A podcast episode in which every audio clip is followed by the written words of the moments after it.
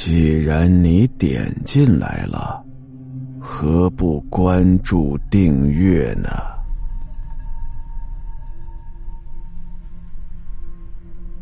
隔世情缘。今天这个故事呢，是一个爱情故事。说实在话，我我自己的话不是特别喜欢这种题材啊，但是偶尔调剂一下也行啊。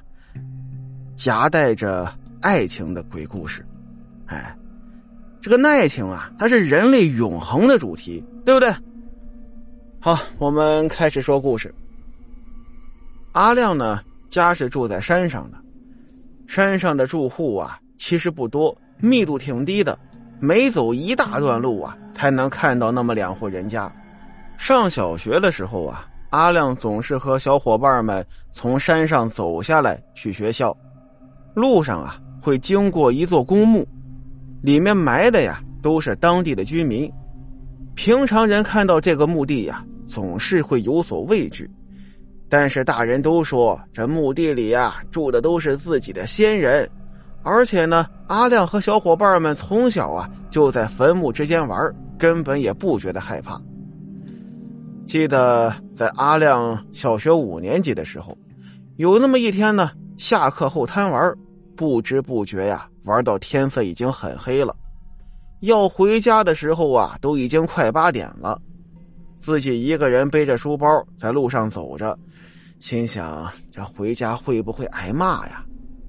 刚刚路过公墓不久，后面呢开过一辆面包车，开车的是他们家的邻居老王。老王就停在了阿亮的边上。哎，阿亮，呃，用不用我捎你一段啊？阿亮一看老王的面包车，心里就琢磨：哎呀，面包车里已经坐满人了，我再上车那得多挤呀！阿亮就觉得。老王肯定是在跟他客气客气。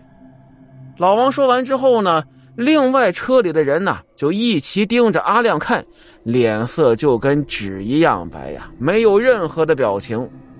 阿亮原本以为会有人开口说话，呃，跟他客气是吧？就类似于啊，反正只有一小段路了，大家挤挤就到了。但是没有一个人说话，也没有一个人笑。仿佛都是在等待着阿亮拒绝老王的邀请。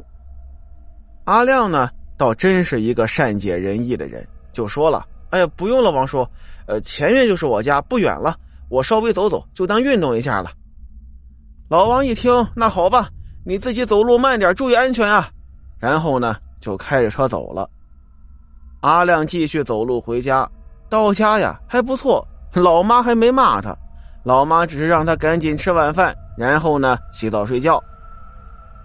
隔天一早起床啊，阿亮就看见大人们聚在一块好像是在谈论什么了不得的事情。他就坐在旁边听着，一听啊，竟然是老王去世了。昨天还跟他说话呀，怎么好端端就去世了？阿亮的爸爸就说了。说是昨天晚上老王着急回家，开车开得很快，又喝酒了，在一个转弯的地方啊，刹车不及，连人带车就跌落山谷，当场就死了。哎呀，这样，那那车上别的人呢？阿亮就问了。啊，车上没别人呢，只有老王一个呀。老爸是这么说的。这不对啊，我明明看到车上。没有人相信阿亮的话，觉得那是小孩子胡说八道。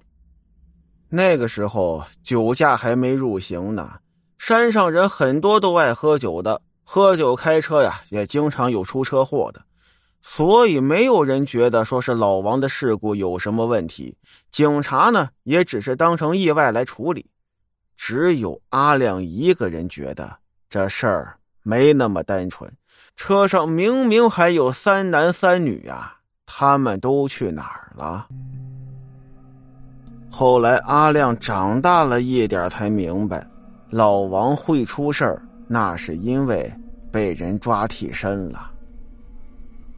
等到上了初中，阿亮就开始骑自行车上学放学了。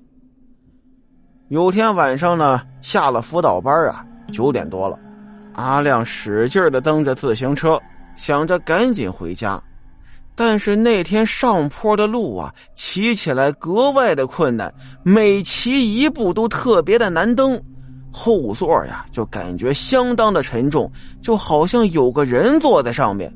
嗨，你怎么就这么上来了？我上山呢。他随口说了这么一句，因为呀，放学之后经常会有同学突然跳上他的自行车，让阿亮带他一段。那个时候啊，阿亮以为是不是又有同学突然跳了上来，所以随口就骂了几句。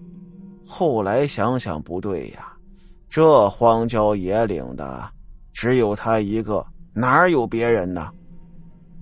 然而这几句话就像是魔咒一样，一骂完，后座的重量就消失了，而且阿亮就觉得自行车是越蹬越快，而且还不用费力了。就好像是有人在后面推着他上山似的，阿亮就觉得很神奇呀，人生难得的上坡飙车的经验。等到阿亮上了大学的时候，打工存了点钱，买了辆二手的摩托车，以后回家呢就是骑着摩托车上山了。不过当时啊，阿亮住校，平常不太回家，只有周末才能回来。某个星期五的晚上。阿亮呢，跟同学们聚了个餐，十一点多呀，才从餐厅离开，骑着摩托车往山上走，凉风徐徐的，感觉身心特别的舒畅。刚上山不久啊，就看到路旁边站着一个女生，年纪看起来和阿亮差不多，看起来也是大学生的样，穿着短袖 T 恤、牛仔短裙。穿着一双白色的休闲球鞋，女生伸出右手啊，跟阿亮打了个招呼，应该是要搭便车的意思。大半夜的，这种打扮的女生出现在这儿，如果不是神经病，那就是鬼了。不过两者相比之下，阿亮突然觉得见鬼也挺好啊。于是呢。他就在女生的面前停了下来，问这女生有什么困难。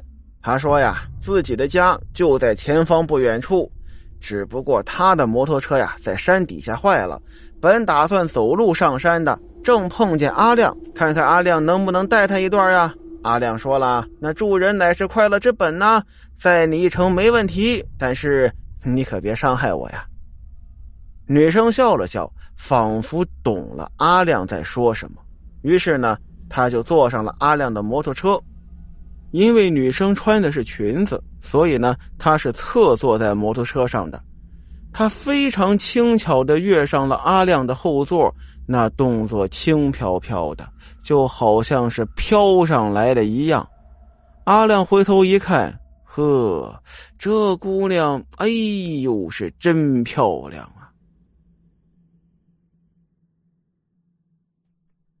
好了，今天的故事到这儿，咱们下集再见。